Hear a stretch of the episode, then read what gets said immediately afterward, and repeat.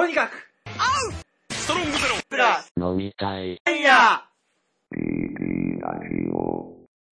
あもう大抵ね、もう目に見えるものっていうのはね、価値がないものが多いんで、大抵価値のあるっていうのは目に見えないっていうのはもうこれはね、本当にその通りだと思う。ーうんうん。で俺ね、あまりそのなんか宗教とか好きじゃないんだけど、あの、すごくこれがいいなと思った言葉があって、うん。仏教の教えで、はい。悟りっていう言葉があるじゃん。はい。悟りって、仏教ではどういう意味かっていうと、差を取るって意味なんだよ。あ、人と人との差を取るっていう意味なの。悟るっていうことが。で、どういうことかっていうと、結局のところ人間なんていうのは、海の波と同じで、うん。大差ないんだって。どの波も、海の波だったら波は波なんだって。うん。差なんてないんだって。だけど、人間ってとても強欲な生き物だから、自分の方がうん。人の波よりも高いとかあー、自分の波の方が勢いがあるとか、うん優れてるとかって、すぐに競いたがるんだって。うんでも、よくよく考えてみたら、海の波っていうのはみんなで波を起こすから、うん海であって、うん差なんか大してないんだって。うん。だから仏教の考えでは、人っていうのはそんな大差はないんですよ。だからお互い競い合うとか、お互い争い合うっていうのはとってもくだらないことで、うん。それよりもやっぱり自分を見つめて、うん。後悔のない人生を送るっていうことを大切にしたいっていう、まあ、教えなんだけど、悟るってことはそういうことなんだよ。うん。確かにそうだよね。あの、仏教とかの教えっていうのはその、自分っていうのは結局もうなんだろう、あの、なんでもないみたいなね。そう。いや、そうだね。だから、なんかこう、さ最近っていうかまあ、自分のこれはもう本当考えなんだけど、大したことねえぞ。個人なんて。うんうん個人ができることなんて本当大したことないし、うん。うん。なんかね、あの、すごい否定的な言い方にも捉えられてしまったけど、何もしえないし、うん。結局何者でもないんだよ。そんな大して。うん。うん。すごいことしてそうに見えるけど。うん。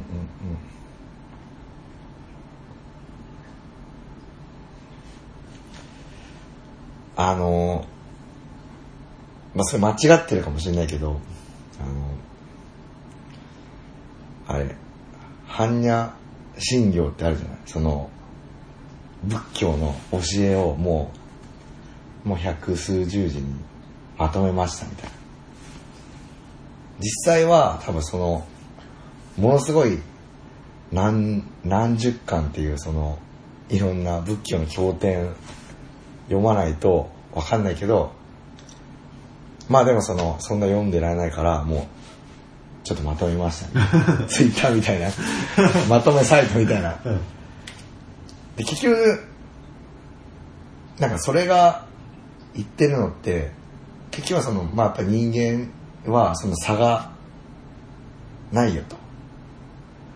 でも、でも差がないっていうことに対して、やっぱみんなあの、なんていうの、あの、そんなすぐには、あの、そういうふうに思えないよねと。じゃあ、思えないんだったら、どうすればいいかっていうと、もう、あの、呪文を唱えましょうと。あの、だからこの呪文を唱えれば、みんながもうその、ね、えー、まあ、悟りに、境地に至れますよと。だから、その呪文を唱えましょうと。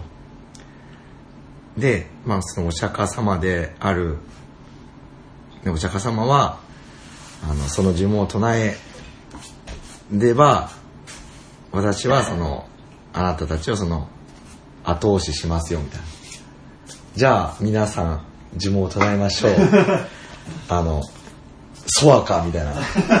っていう内容らしいんだよ。あ、そうなんだ。へだから、その、何の、意味もないけど、うんその呪文を唱えて、そあの、皆さん、あの、ね、あの、まあ皆さん、あの、まあみんな一緒になりましょうみたいな。っていう内容らしくて。仏教はあれだもんね要は邪念を払ってその虚無のうん。境地にたどり着くっていうことをそう。良しとするような考えだからあ、だからその虚無の境地に行くには、一切の雑念を捨ててねそう。で、あの、そういう、なんか怪事じゃないけどさ、うんそのなんか崖をうん飛び越える、あの、勇気が必要になります。でもそんなみんな勇気を持てるわけじゃないから、みんなで、その、呪文を唱えることで、その壁を乗り越え乗り越えましょああそうなんう。じゃあみんなで唱えましょう。ソアかみたいな。っあそういうあれなんだていう内容なんだノリなの？そう、そういうね。そう。知らなかった般若心経ってそうなんだよ。へえそれが仏教の真理なの。あそうなんだで、なんかすごい、あの、深いな、みたいな。うんうん。だってそもそもあれだもんね、あのーほらしまあ修行みたいな形でさうん。やるけどああいうのなんかもねあ、そうだ。あの修行っていうのは結局、いろんな苦しみを、あの、超えて、結局その、自自我とかさ、そういうものを捨て去りましょうっていうさ、ある意味すごいあれだよね。考えだよね。うん。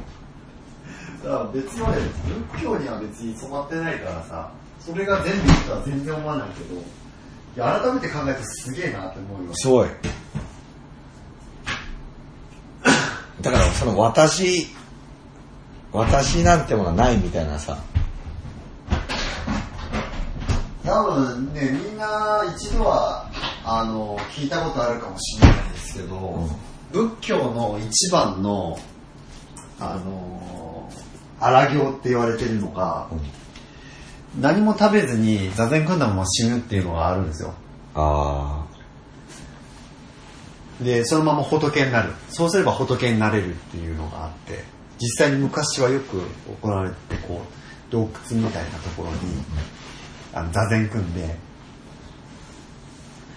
お経を唱えながら。何も食わずにそのまま死ぬうん。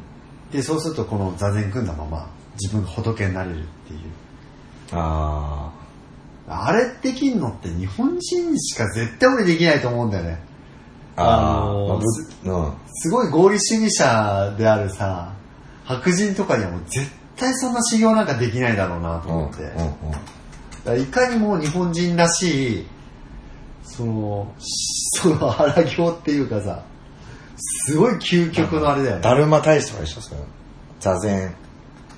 座禅を組んで、結局その、ずっと、あれじゃん、だるまってさ、座禅を組んで、もうずっと組みすぎてなんか足が腐っちゃってさ、あで 結局その、だるまみたいなその形になっちゃったっていうさ、それがだるまになったわけじゃん。らその座禅ずっと組みすぎて、あうんまあその、ある意味それで、あの、まあ悟りの境地に行ったっていうかさ、まあ足が腐っても別にそれは気づかず、もう、あの、もう、まあある意味悟りみたいになっちゃったっていう。だ確かにそうだね。そんなの、絶対、あの、理解不能だよね。まあ、だからその、だから仏教的な考えとしてはその自我をなくすみたいなね。まあそういう、あの、教えですね。うん。だその自我をなくす、まあやり方多分いろいろあるだろうけど、うんさっきそういう荒行をやって、うん自我をなくす方法もあるし、まあ、手手近なところで言うとその般若心経を、まあ、書くことでね自我をなくすみたいなさ。ああなるほど。いや今ちょっと調べててさ、うん。あの座禅組んだままさそのの仏になるっていううん。ああ即身成仏っていうあれなんだね。あ即身成仏っていう仏教のまああの究極の悟りっていうのがあって、あ。うん。究極の悟りっていうのはやっぱり仏になることで、うん。これはさっき言った通りし修行者が座禅を組んだままそのまま何も飲まず食わずでへえすげえな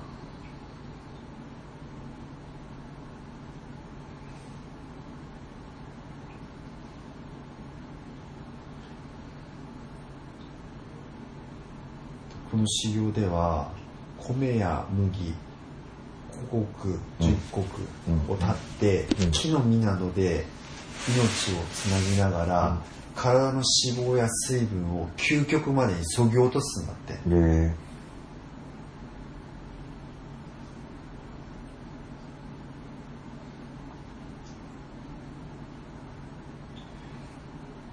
で、修行中に地面に深さ3メートルほどの穴を掘ってそこに石の部屋を作るんだって。うん。でそこの中に呼吸のために小さな穴を開けて、修行者は暖色をして、えー、と鐘を鳴らしてお経を読み上げながらその地中の中にこう収納されていくんだって。えに収納されてる。その穴3メートルの穴を掘った石の部屋みたいなとこ。ろえ。で鐘の音を鳴らしながらお経をずっとその中で読み続けるんだって。それいずれ、まあ、当たり前だけどその鐘の音が聞こえなくなるじゃん。うん。そうするとそれが息が絶えたっていう合図になるの。うん。で一回掘り出されてすぐまた埋められるんだって埋められる。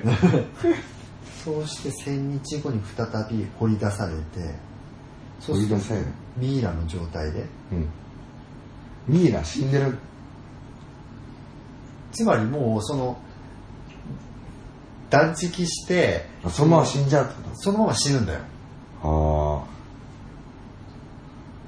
あ すごいねこれあ。死んじゃうんだ。それはな仏教？仏教仏教の何なの？仏になるためにそういう風な究極の荒行みたいのがあるわけなるほどね。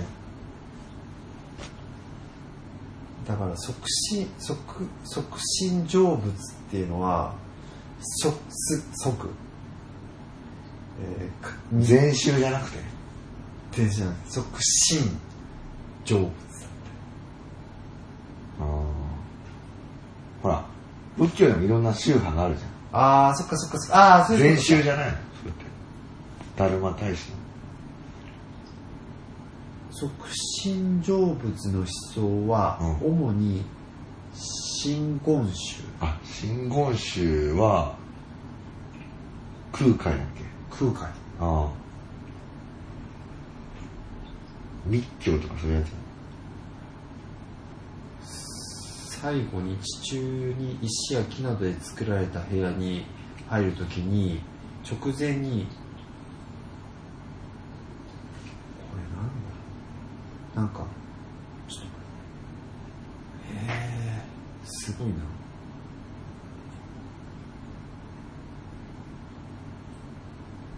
漆を飲むんだって。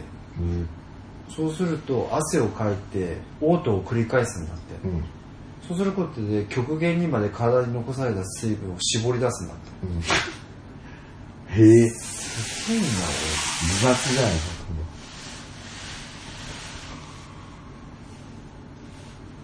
鐘を鳴らしながら、写経して死を待つんだって自分で。それはさ、今やってる、今やったら問題なんだよ、いや、今はいないだろ。ないよね。今はいないけど、いつの話？これはでもあいつ、ほら、これほら、写真じゃんほら、本物ですよ。ああ、そういうこと？ああ。で空海とかでいつだ？これいつなんだろ空海とかって言ったら何平安時代とかうねいつまであれなんだろうね。あなるほどそうか極限にまで体にある水分を自分でちゃんと、あの絞り出すようにしないと腐敗しちゃうんだ。あだからどれだけその人が本当に本気であその仏になるために 体の中の不要なものを全部排出できるかがうん。うんこの修行の結果をあ左右するんだね。うん。あ790年。平安時代とかね結構最近もいるんだね。1800 1900多分790年あマジか。すごいね。明治時代。これは本物のすごいね。すごいなそれは。死ん死んじゃってもいいのかね。なねまあいでもやーもう俺ここまではさすがに悟り開けないと思うけど。悟ってるからいいのかな。まあでもあれだよね。仏教だからやっぱ個人のうん。悟りだから、そうだね。個人が別にそのね、うん。悟れば別に生きては死んでようが関係ないのかもしれない。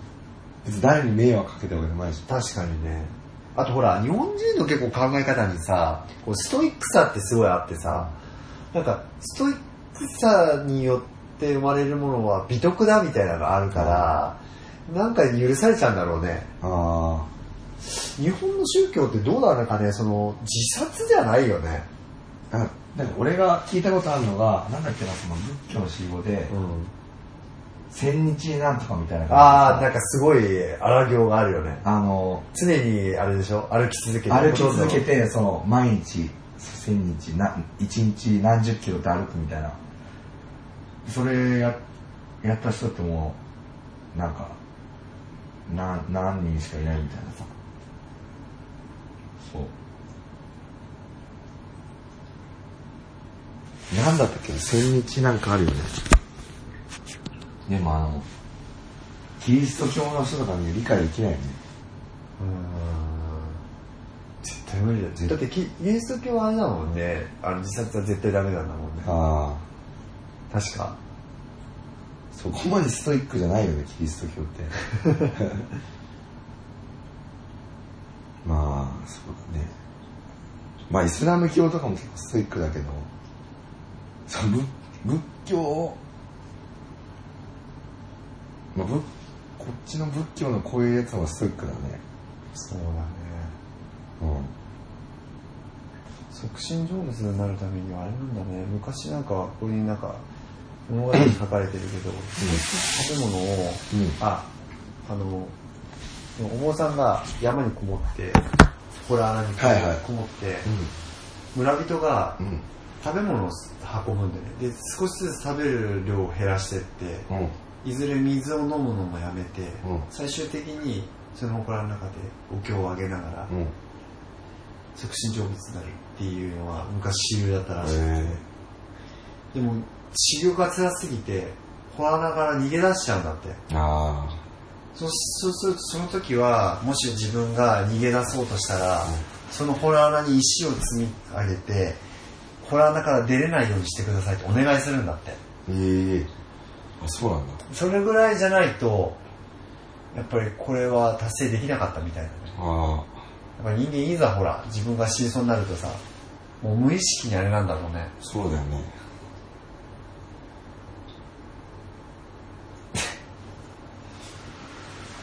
え でもそれさ、村人とかさ、協力するメリットってな、なんなの？あれなのかね。ちょっと村その昔。ある意味自殺みたいなもんで。自殺をさ、助けるってことでしょ。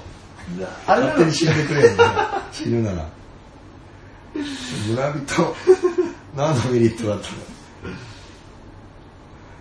自殺幇助みたいな。すごいね同じさうん。世界のさ怖い習あの習慣というかさはい。風習？あのさっきのさうん。促進成仏同じ系列で扱われてるさうん。サティサティっていうささっき、風習なんだけどこれすごいわえ、ヒンドゥー教でヒンドゥー教な行われてたサティっていうの儀式があるんだけど、うん。うん。これさもうほんと男尊女卑もいいもう究極の男尊女卑だね。マジで？やばいよ。夫が死んだら、うん。妻よりも先に夫が死んだら、夫が火葬される時に妻も火の中に入って一緒に死ぬんだって。え？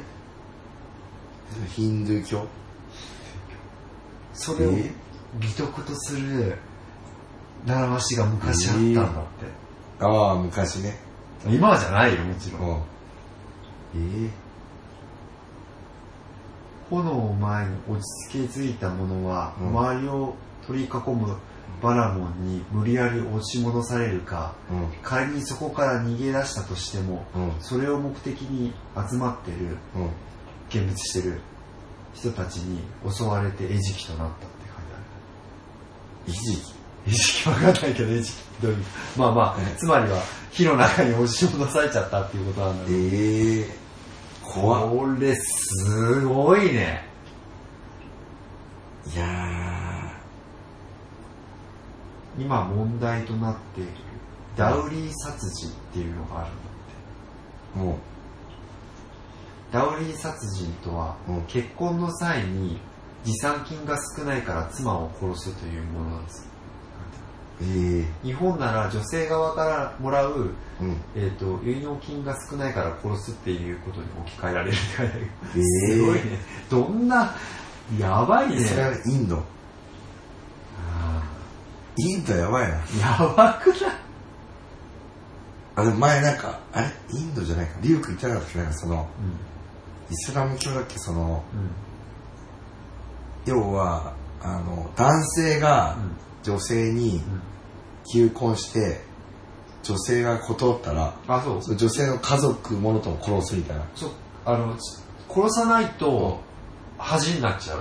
あ。あつまり自分が求婚したのにそれで選ばれなかったってなると、うん。あの世間様に顔向けできないからうん。殺しちゃうっていうあ。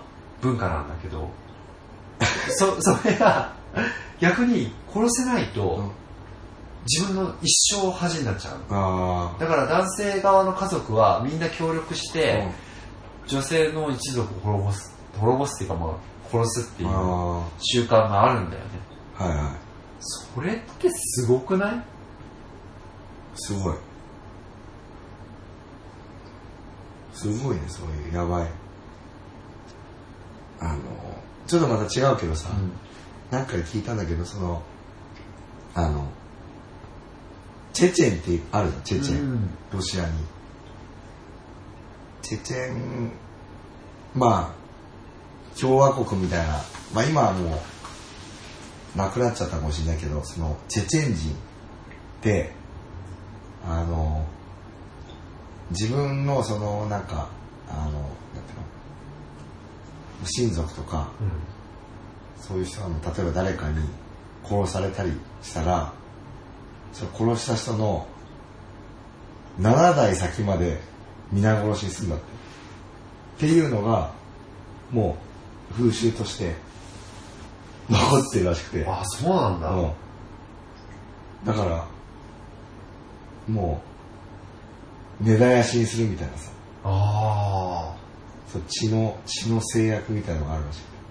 あへええそれは何？例えばほら強盗とかでさうん。なんか殺人とか犯すじゃん、うん。そうその犯しちゃったもう一族を根絶やし根絶やしにする、そうそう。あすごいねそれそう、そういう風習なんだって。ええチェチェチェンは。だからなんかその、あの、プーチン大統領とかもさ、やっぱりそういう、あの、ちょっと気を使ってたみたいなさ、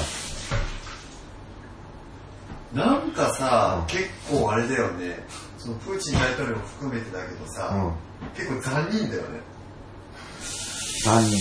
なんかすごい冷酷だしさ、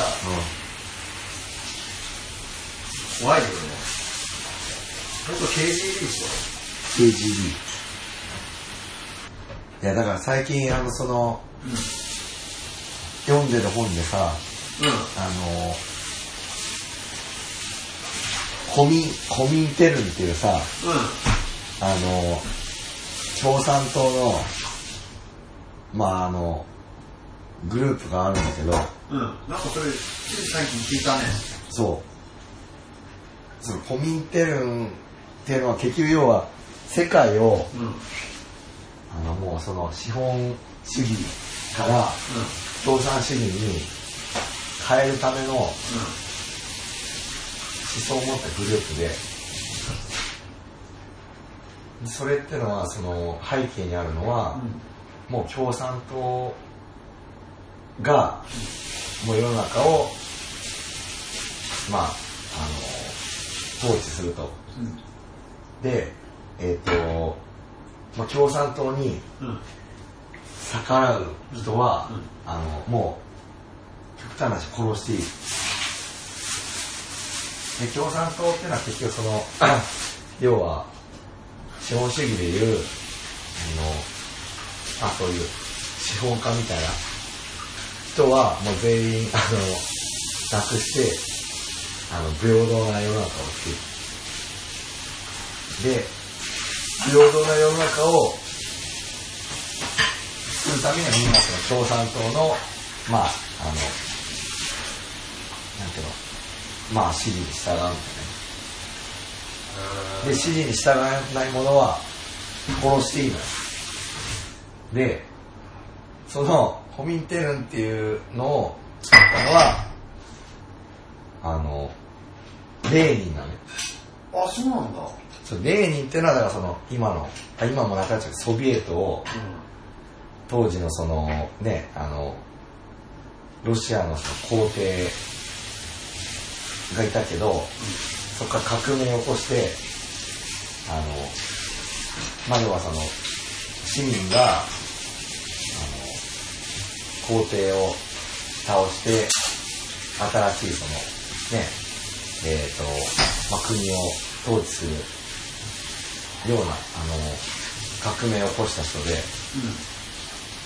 で、そのレーニンっていうのはその共産党っていうのを、まあ、作って、で、そのソビエトを、まあ、統治してて、るような世界を作ったんだけど、で、結局その、共産党がちゃんと機能するためには、えっ、と、その共産党に反対する人たちを作っちゃいけないわけよ。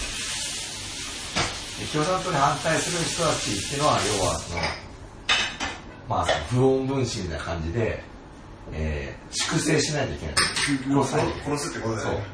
うでそれをするグループが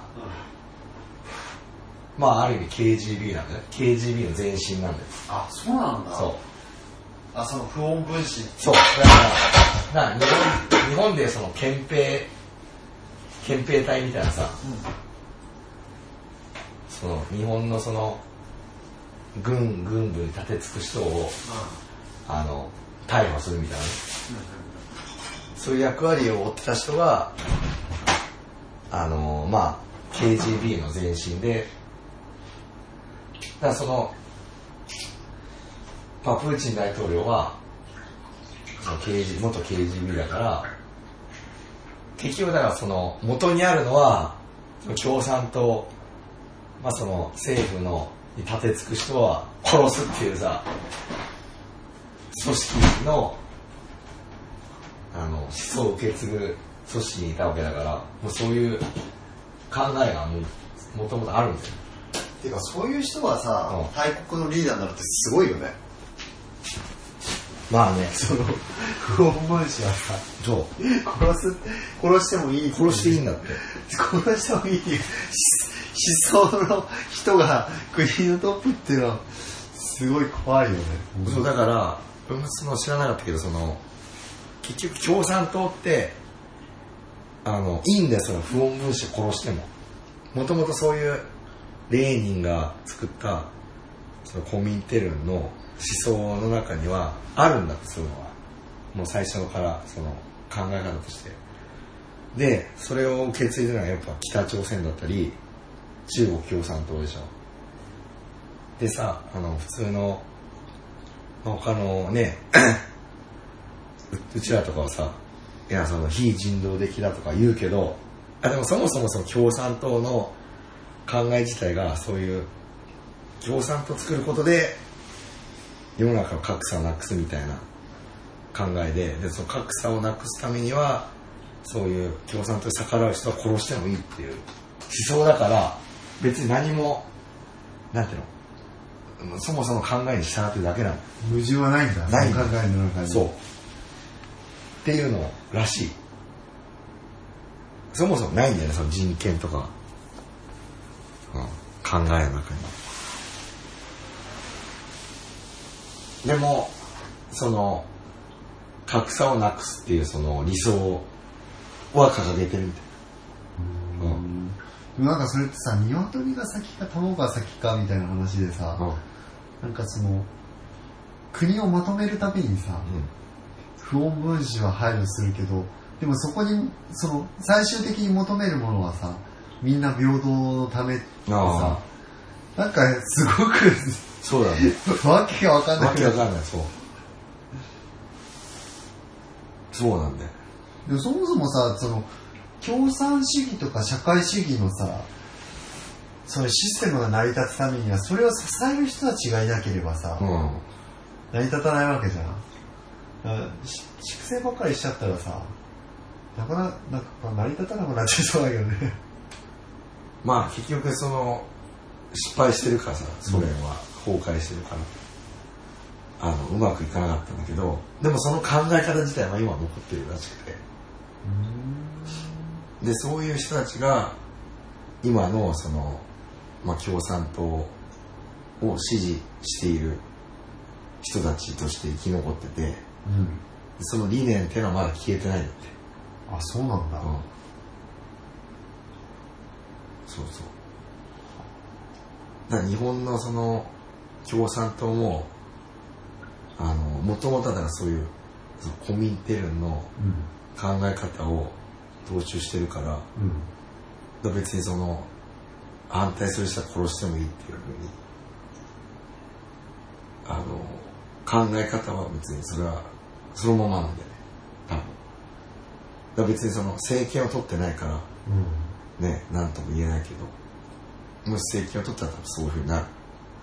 じゃないかみたいな。だからそのコミンテルンの日本支部が共産党だから、日本の。まあね、なんかなんとなくさその共産党共産主義に関する深い知識がなくてもなんか共産党ってすげえやべえっていうなんかそういう漠然としたものってない？ある。なんかこいつらやばそうみたいなそう。で、なんだかんだで、あのほら、人類でうんいろいろさ、その、戦争とかってさ、それ何十万人人が死んだりするじゃない。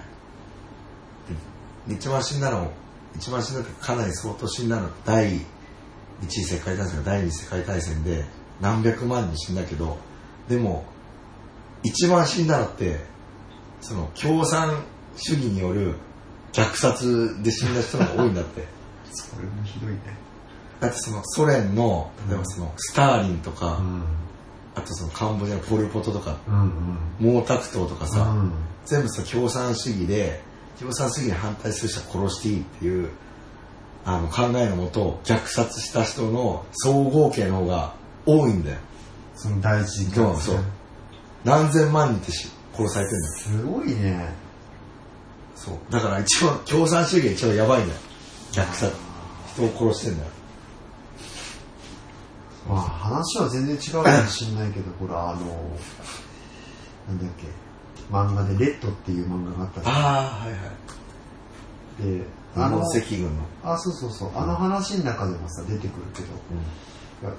粛清って言ってさあ自分たちの考えにそぐわない人間をさ、まあ、殺してったわけじゃん、あ、はいはい。あれっぱり結局そういう風ななんかさそう。集団心理じゃないけどさすごいよねあれはそうだね。やばいね。でもなんかこういうあれななんかその共産主義とかもそうだけどこういうさ思想のさ根底にあるのって人間の恐怖心なんだってねあつまり要は自分がほら消される側。に立ちたくないがゆえにそれあに賛同して要はそれ恐怖で人を支配するじゃないけどさあ。はいはいはい。俺も最近ね、よこうほらいろんなこう人人間のその非人道的な行いみたいなさうん。怖いその一面をさこうネットを通してさうん。今までほら知ってきたからもうそんなに怖いもんって俺ないかなって思ったけどうん。俺最近ねうん。最も人間のね一番強い闇をねうん。感じたものがあってこの年になってまだこんなに心を病むほど衝撃があるものがその世の中に存在するのかっていうことが実はあってさええ。それがね、うん。そう子供の虐待をうん。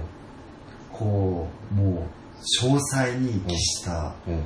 記事があってうん。それを見た時俺はもう衝撃を受けたね。何なのそ要はだからまあ別に特定の事件だけじゃなくて、うん。今よくほらニュースで話題になってる親がさ子供に虐待で殺しちゃったっていう、うん。ほら話で出てくるじゃん、うん。でも実際の具体的な内容ってさ、うん。もう伏せられてるじゃん。あ。どういう家庭で子供がその親によって殺されたかって、うん。それをこうなんていうのまとめた、まあ、サイトみたいのがあって、あ。うん。実際にその裁判とかで親の口から語られた、うん。その詳細な内容がうん。こう出てたんだけど、もうすごい壮絶だよ何をした？もう例えば有名なのとかもあるんだけど、パジャマあのあの1歳の子供に対してパジャマひパジャマねだけでうん。青空の下ビニールシュートを引いたベランダに1週間放置したんだってええ。毎日うん。毎晩うん。で子供はあまりの寒さにうん。寝れなくてうん。極度の睡眠不足に陥って、うん親が毎日その子供に対して折檻つまり暴力を振るってたんだけど、うん暴力の痛さよりも睡眠が勝ってしまって暴力を受けている最中に寝てしまったんだって1歳の子供が。そだからその描写聞いた時人間ってそこまでできるんだなと思う。って。それはな、なぜ？子供だからもうな、なんでそんな虐待なんでなんだろうねもう真理なんか全然理解できないけど。いや。あ、まあ、日本で言うとさ、ほら、あったじゃん、前さ、あの、自分の子供を家に置いたまま、うん。その、不倫してて、愛人とずっと家を開けて、で、その、子供たちがさ、ずっと家で衰弱死しちゃったとかさ、あうんうん。あれなんだったっけ？なんかそのあったよね。あの、すごいもうさ、ベランダとかにあれだっけ？なんか、兄弟？幼い兄弟で、あの、もう、なんていうの、食べ物もなくなっちゃって、で、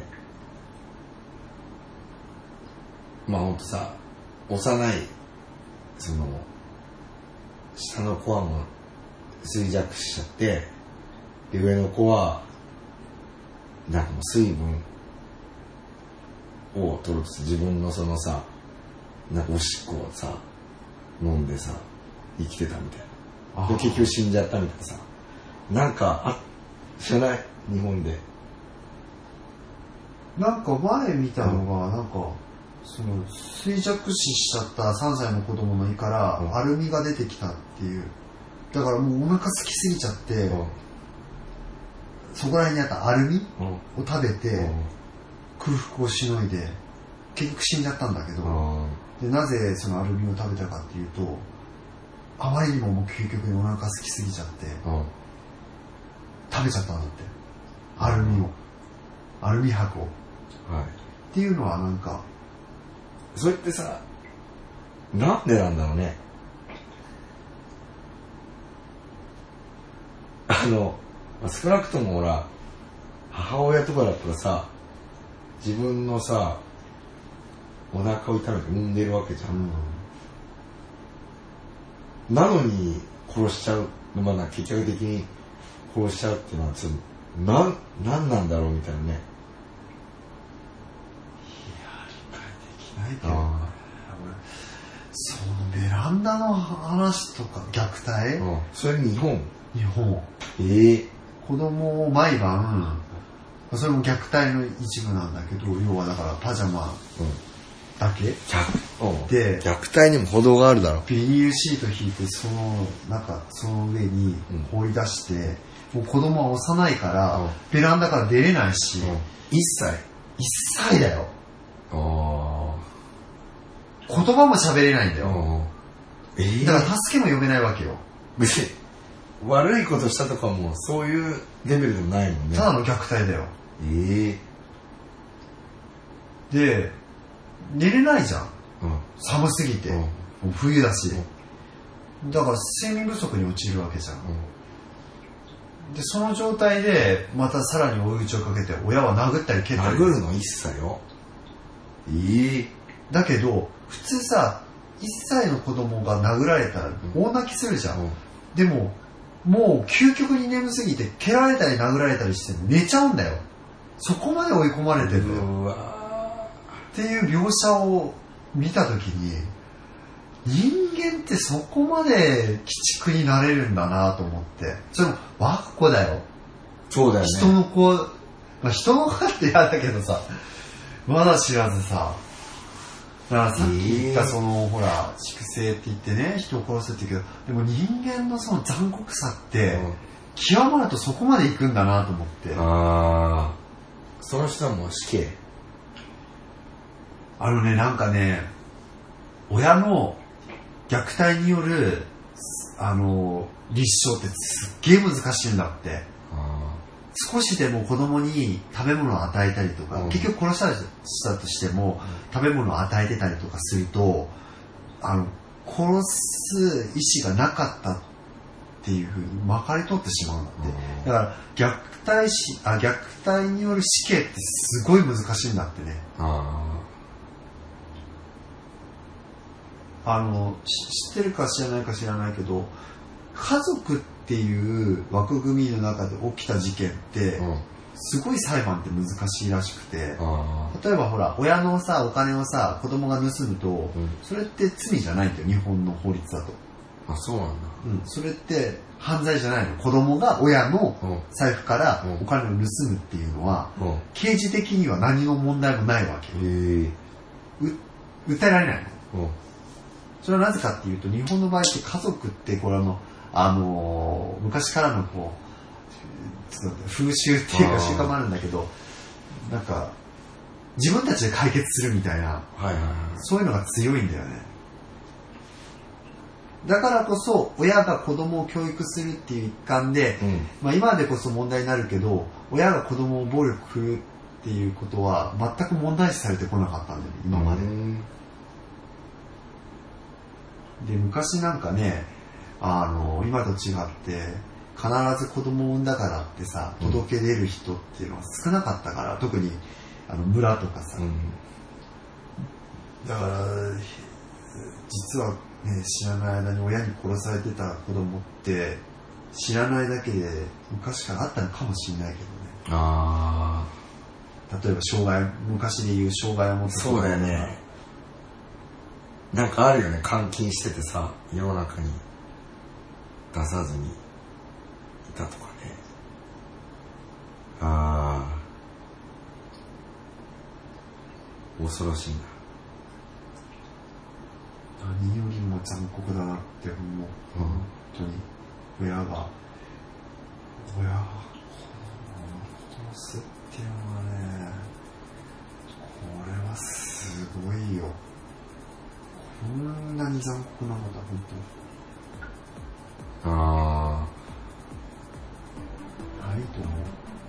確かに。あそうだね。いやー、まあそうだな。しかもそういうね、まだ時間もないね、そうだ、喋れない子んだよ。供も、